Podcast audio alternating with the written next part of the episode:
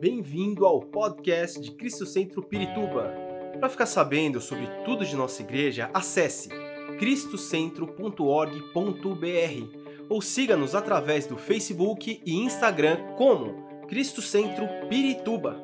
Você também pode ver essas e outras pregações no formato vídeo em YouTube barra Cristo Centro Pirituba Oficial. Seja bem-vindo à nossa casa apostólica. Bom dia a todos, a paz. Bom ter você aqui conosco. Nós estamos falando sobre a criação, amém, irmãos? A criação. Lembre-se, este ano todo nós vamos falar sobre os fundamentos do cristianismo fundamento, aquilo que sustenta, aquilo que ah, é o alicerce da tua fé.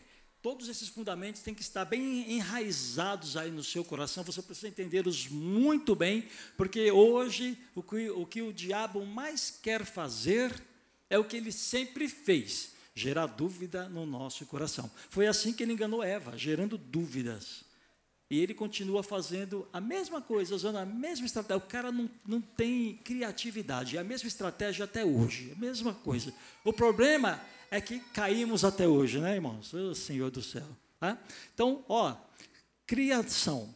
O apóstolo iniciou o tema do domingo retrasado e domingo passado o, o pastor Mauro trouxe mais alguma coisa a respeito disso.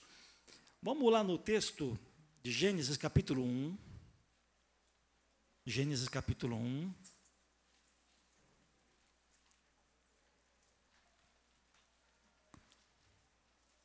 E eu vou ler com vocês a partir do versículo 1. No princípio, Deus criou os céus e a terra. Era a terra sem forma e vazia.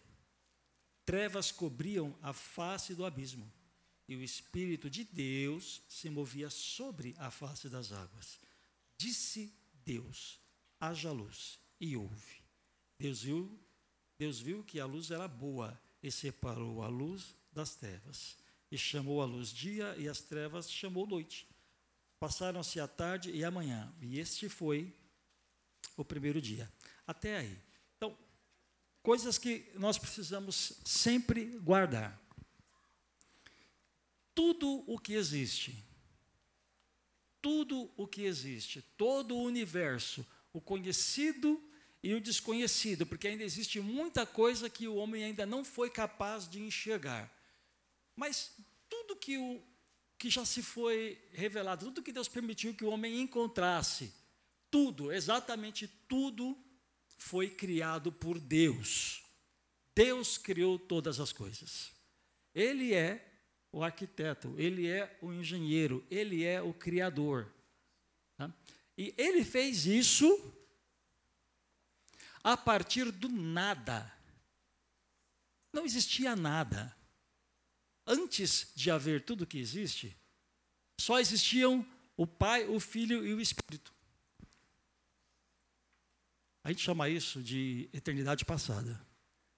Antes da criação do mundo, antes da criação do universo, só existia o Pai, o Filho e o Espírito. Amém, irmãos? Tudo bem? Só existiam os três: o Pai, o Filho e o Espírito. Mas em determinado momento, Deus, juntamente com o Filho e com o Espírito, resolveram fazer a criação, criar as coisas. Outro fundamento que, fica, que tem que ficar claro no seu coração é que Pai, Filho e Espírito Santo, eles não apenas existiam por toda a eternidade passada, sempre existiram. Mas os três participaram da criação. O texto que nós lemos mostra Deus e mostra o Espírito. Mas quando você vai em João capítulo 1, o apóstolo João, capítulo 1, no seu evangelho, ele deixou registrado que, no princípio, ele era o Verbo, e o Verbo era Deus, e o Verbo estava com Deus. Este Verbo era Jesus. Então, embora aqui em Gênesis nós, nós, não tenhamos assim de uma forma bem escrachada, bem aberta, que Jesus estava participando aqui da criação, o apóstolo João tomou cuidado de, inspirado por Deus, deixar registrado isso. Jesus participou da criação. Amém? Ok. Então, agora eu tenho uma questão para você. Se eu te falei que antes da criação de todas as coisas, existia o Pai, o Filho e o Espírito, e eles não têm necessidade de coisa alguma, então por qual motivo Deus resolveu criar tudo o que existe? Você já se perguntou? Se Deus, se o Espírito e se Jesus são autossuficientes, não dependem de nada, não precisam de nada, por qual motivo houve no coração de Deus o desejo de criar todas as coisas que existem, inclusive você? Leia comigo um texto que está em Isaías 43, versículo 7. Isaías 43, versículo 7 todo o que é chamado pelo meu nome, a quem criei para a minha glória, a quem formei e fiz. Esse é um dos textos. Tem vários aí espalhados pela Bíblia que ensinam por qual motivo Deus fez tudo o que existe e você, sendo que ele não tinha necessidade. O motivo está claro, para que você e toda a natureza glorifiquem a Deus. Eu só escutei um amém, é uma pena. Eu pensei que vocês iam pular, ah, que nem quando o Corinthians faz um gol. Falando do Corinthians, o pastor Mauro fica bravo, então eu falei hoje porque ele não está aqui. Ele é palmeirense. Vamos orar, orar pelo pastor Mauro. Deus te criou e criou todas as coisas para que Ele fosse glorificado por todas as coisas, o universo, a natureza, tudo que existe glorifica a Deus. Tudo que existe glorifica a Deus. A luz das estrelas, o canto dos pássaros, o canto da baleia, tudo, exatamente tudo que existe, existe para a glória de Deus. E você também existe para a glória de Deus. A intenção é que você, com a sua vida, com seus atos, seus pensamentos, suas palavras, com tudo que você é, glorifique a Deus. Pasmem, inclusive na sua dor, você deve glorificar a Deus. Amém. Glória a Deus. Porque foi este o objetivo, que você glorifique a Deus. Mas não é só isso. Não é só isso. Quando você. Não, você não. Eu vou falar de Deus primeiro, depois eu vou para você. Deus, a palavra de Deus fala que Deus é amor. Ele é amor. Dentre tantas coisas que ele é, uma delas é amor. Quando você tem algo grande em você, às vezes não precisa nem ser grande, mas eu vou falar, como eu estou falando de Deus, eu vou falar de algo realmente grande. Quando você tem um amor grande, como Deus tem dentro dele, isto não pode ficar apenas confinado nele. É necessário que isto seja dividido com alguém. Você já entendeu onde eu quero chegar. Se Deus é amor, ele tem que manifestar esse amor. Vai manifestar esse amor para quem? Se não tinha nada. Então ele cria eu e você. E manifesta o seu amor em mim e em você. Não tem motivo eu ter uma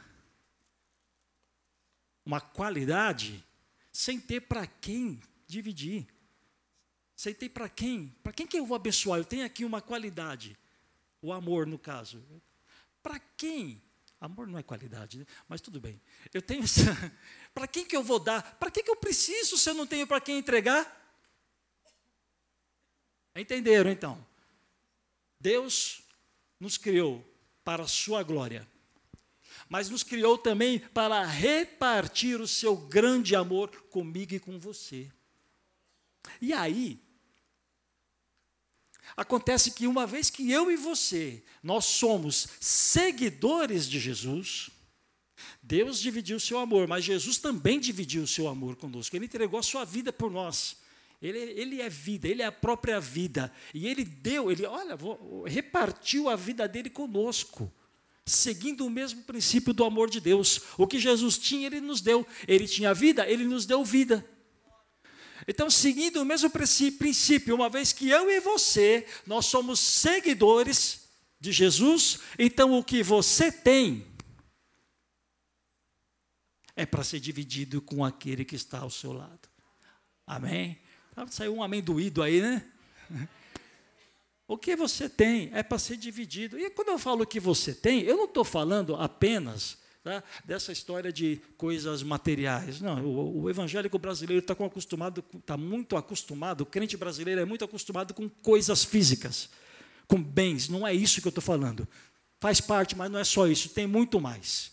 Se há amor dentro de você, você pode transmitir esse amor para outra pessoa, orando por alguém que necessita, que você sabe que está precisando, ajudando alguém em alguma coisa que você sabe que ela está precisando de ajuda e você pode, tem condições de ajudar. Deu para entender? Então você divide o que você tem, seguindo o exemplo do nosso Senhor, que dividiu o que ele tinha. Está desmontando aqui, ó, que dividiu o que ele tinha, a vida. Agora,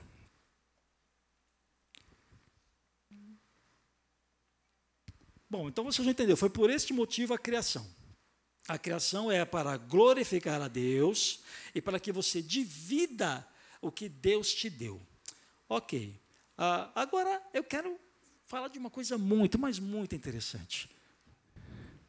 Eu comecei falando que antes que tudo existisse, havia o Pai, o Filho e o Espírito. Abra num texto que está lá em 1 João, capítulo per, perdão, 1 Pedro capítulo 1, versículo 19. 1 a Pedro, capítulo 1, versículo 19. Nós vamos ler até o 21. O tema dessa pregação é a criação na graça. Meu, o meu objetivo hoje é mostrar para os irmãos a graça na criação. Mostrar Jesus na criação.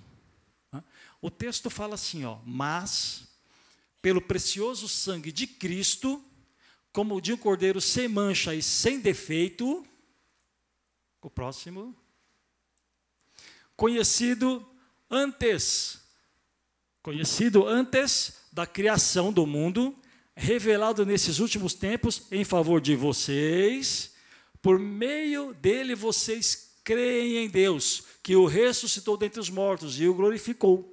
De modo que a fé e a esperança de vocês estão em Deus. Essa versão não é a, a melhor, dá para se entender, mas não é a melhor. Existe uma versão muito antiga, e as versões antigas, normalmente, elas são as mais próximas dos originais. Os irmãos sabem que não existem mais originais, os originais se perderam.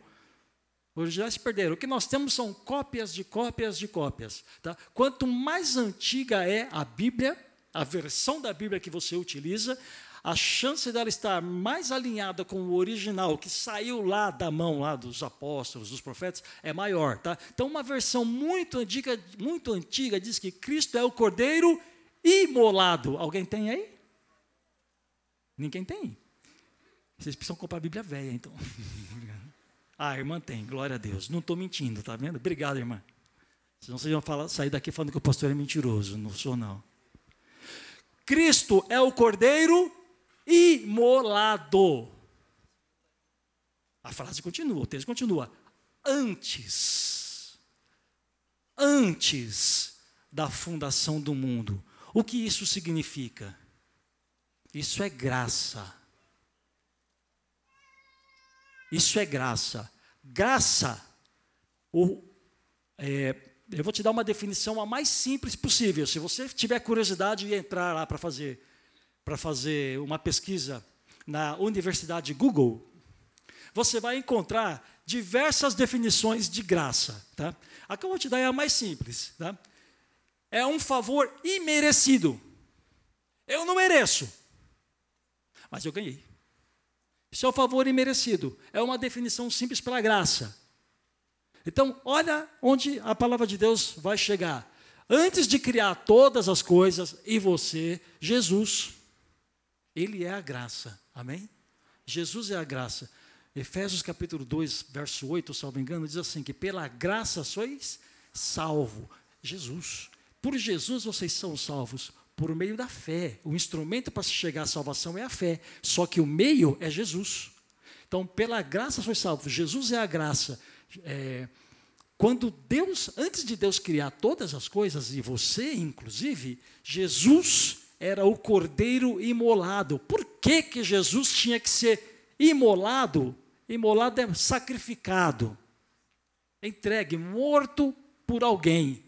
Por que, que ele tinha que ser imolado antes de existir alguma coisa? Simplesmente porque Deus, na sua sabedoria, sabia que quando ele criasse o homem, o homem ia pecar. Você crê nisso? Ele sabia que o homem ia pecar. Dá seu nome a isso de livre-arbítrio. Livre-arbítrio é o seguinte? É, eu criei, Jorge foi feito aqui, né? Jorge foi feito aqui, e você tem livre-arbítrio para viver a sua vida. Tá? Eu não vou é, conduzir a sua vida como se você fosse um robô.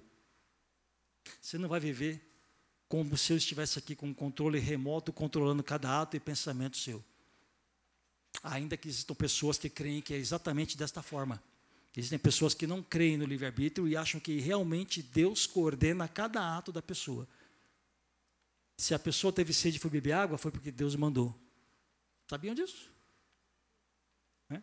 Se eu fechei o camarada na esquina, foi porque Deus mandou. Sabiam disso?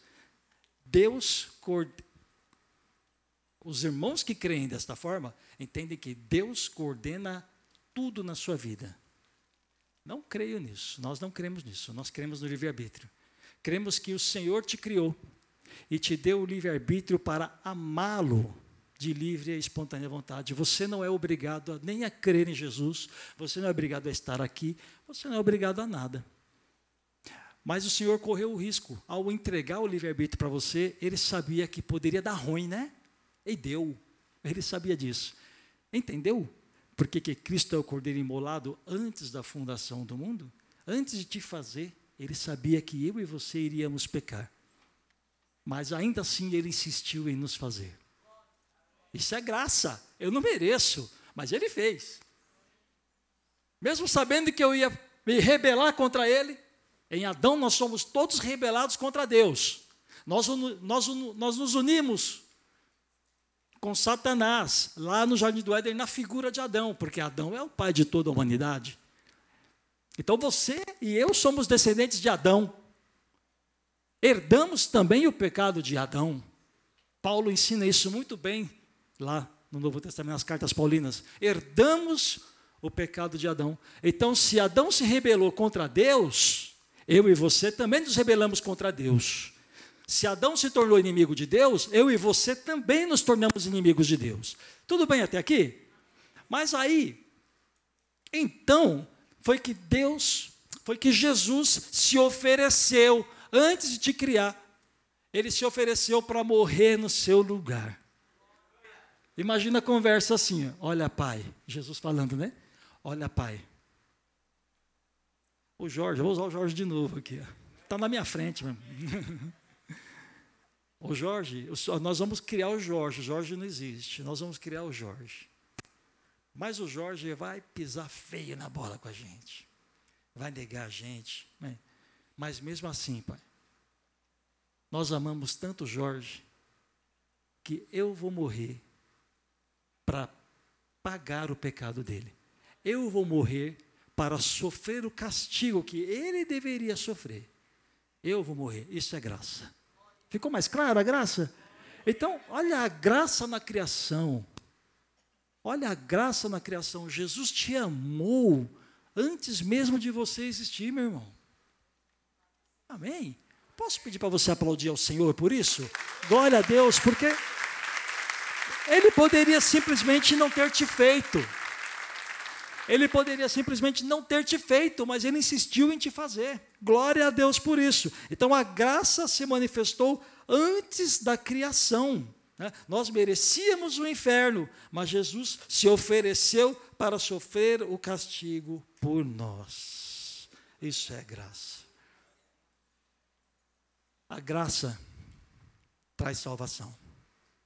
A graça traz salvação. Não há outro nome dado pelo qual importa que sejamos salvos, a não ser o nome de Jesus. Só o nome de Jesus. Só Ele. Mas a graça não traz só a salvação. É muito importante, mas não é só. Tem muito mais. Tem muito mais. A graça, ela também transforma a nossa vida. Quero voltar com vocês aqui no texto de Gênesis. Ó, vou começar a leitura de novo. Me acompanha. No princípio, no princípio, Deus criou os céus e a terra. Agora tem uma coisa estranha aqui, ó. Aconteceu uma coisa esquisita aqui. Deus criou os céus e a terra. Versículo 1. Olha o que acontece no versículo 2. Era a terra sem forma e vazia. Trevas cobriam a face do abismo, e o Espírito de Deus se movia sobre a face das águas. Perceberam que se Deus é perfeito, como que a terra estava sem forma e vazia? Como ele criou algo sem forma e vazio? Se ele é perfeito. Eu só instiguei você, tá? Eu não vou explicar isso. Eu só vou te dar as duas teorias mais comuns. Uma delas diz que a Terra realmente foi criada perfeita, algo aconteceu algo aconteceu. E os crentes mais ferrenhos dizem que quando o diabo caiu, a terra ficou dessa forma, sem forma vazia. Não tem evidência sobre isso, tá? Mas uma parte acredita que foi dessa forma. Uma outra teoria diz que Deus realmente criou ela deste jeito. Porque Deus é perfeito. Se Deus é perfeito, nada pode ser mais perfeito do que Ele. Entendeu? Então, qualquer coisa que ele crie não é perfeito como ele, porque somente ele é perfeito. Então, a terra não tinha a perfeição de Deus. Mas não é isso é, que eu quero me deter com vocês. Eu quero me deter com vocês num outro aspecto: caos. Caos. Caos. Bagunça. Desordem Caos é uma coisa sem controle. É como uma explosão. Não há controle sobre a explosão. Ela é desordenada, por, por definição. Uma explosão é desordenada, não há controle. Assim é o caos que estava agindo na terra. Não tinha nada funcionando da maneira como deveria funcionar. E aí o que nós vemos no versículo 2 é que Deus começou a agir na terra. O versículo 2 fala que o Espírito de Deus pairava sobre a face das águas. E o versículo seguinte diz que Deus começou a dar ordens: haja luz. E se você ler o capítulo inteiro, capítulo número 1 um e capítulo 2 inteiro, você vai ver toda a criação ali com Deus ordenando que as coisas acontecessem. Então, no versículo 2, Deus começou a trazer ordem onde havia caos. Deus começou a ordenar o que estava desordenado. Deus começou a alinhar as coisas que estavam todas desalinhadas. Isso lembra alguma coisa? Lembra alguma coisa? Ah, estão rindo para mim. Abra lá em Mateus. Não é Mateus, é Marcos capítulo 5. Eu quero te dar um exemplo de como Jesus, nós estamos falando da graça, nós estamos falando do Senhor, então nós vamos falar sobre Jesus. Eu não posso terminar uma pregação sem falar dele nunca, jamais. Então nós vamos falar sobre Jesus. Como que o Senhor lidou com o caos? Como Jesus lida com o caos. Marcos capítulo 5, 21. Deixa eu abrir que eu estou falando, mas não abri. Marcos 5, 21 diz assim: Olha, Jesus, tendo Jesus voltado de barco para outra margem, uma grande multidão se reuniu ao seu redor, enquanto ele estava à beira do mar. Então chegou ali um dos dirigentes da sinagoga, outra versão diz que é um dos principais da sinagoga, alguém grande, de patente grande, dentro de uma sinagoga. Para que os irmãos entendam, sinagoga lá naquela época, lugar onde os judeus se reuniam, eles não criam em Jesus como Senhor e Salvador. Eles não criam que Jesus era o Messias. Então nós estamos falando de um homem que inicialmente não cria em Jesus. Até que aconteceu alguma coisa na vida dele. E a Bíblia diz o que é. Olha lá. Então chegou ali um dos dirigentes da sinagoga, chamado Jairo. Vendo Jesus, prostrou-se aos seus pés. Ele implorou insistentemente: Minha filhinha está morrendo. Vem, por favor, e impõe as mãos sobre ela, para que seja curada e viva. Jesus foi com ele. Uma grande multidão o seguia e o comprimia.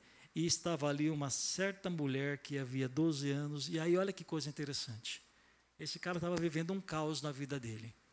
Jesus se prontificou a ir, se prontificou ir com ele. Estava indo com ele.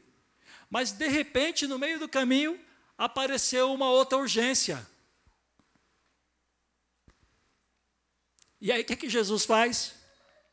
A menina está morrendo. Deixa a menina lá. Vamos tratar primeiro dessa aqui. Essa aqui está mais urgente. Mas a outra está morrendo. Deixa lá. Vamos tratar dessa minha filha que há 12 anos, depois você leia, 12 anos, também tinha um caos na sua vida. 12 anos a Bíblia diz que ela sangrava constantemente. 12 anos, indo atrás de todos os médicos possíveis da época. A Bíblia diz, depois você leia o texto, a Bíblia fala que ela gastou todos os seus recursos atrás de uma cura e ninguém foi capaz de curar, de, de, de, de trazer algo para ela que trouxesse cura. Doze anos, e ela estava ali naquele momento. Então entende que Jesus não podia deixar essa mulher aqui e ir lá tratar na vida de uma menina que ainda estava viva. Mas ele veio aqui primeiro tratar de algo que estava mais mais urgente. E ali ele trouxe cura para essa mulher. Você conhece a história, mas vale a pena ler de novo. Não é vale a pena ver de novo, é vale a pena ler de novo. Entenderam, né? Depois que Jesus curou essa mulher, porque ela teve fé, a Bíblia diz que ela tocou na orla, saiu o poder dele, e Jesus disse para ela: A tua fé te curou. Então, depois disso, depois disso, Jesus retomou o outro caso. Vamos voltar lá? Nós vamos lá para o versículo 35. Deixa eu ver se é isso. Nós vamos lá para o versículo 35.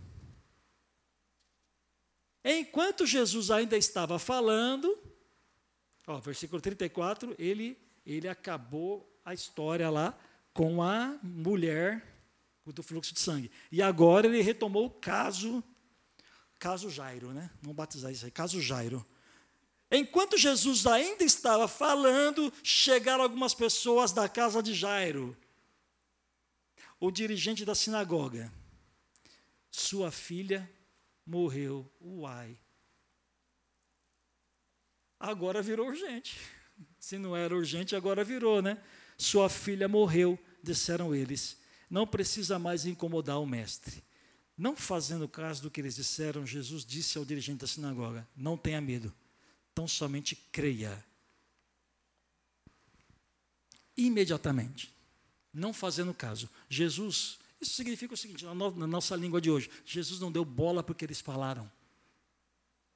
Jesus não ligou, não deu crédito para a notícia ruim, ainda que ela fosse verdadeira, ele não deu crédito para a notícia ruim. O que, que ele fez? Imediatamente ele se voltou para Jairo.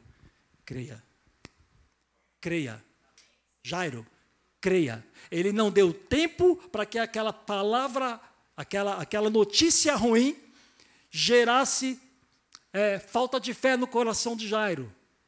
Ele foi até Jesus. Ele cria que Jesus podia fazer uma coisa, mas aquela palavra podia trazer é, um esfriamento na sua fé. E Jairo, de repente, naquele momento, podia dizer: Ah, é mesmo. Ele se preocupou mais com a outra mulher, com a mulher, e largou a minha filha. Ah, vou viver minha vida, agora acabou. Não foi isso que aconteceu, porque imediatamente Jesus, sabendo que isto era possível, ele disse para ele: Não deixe de crer. Não deixe a sua fé, continue crendo.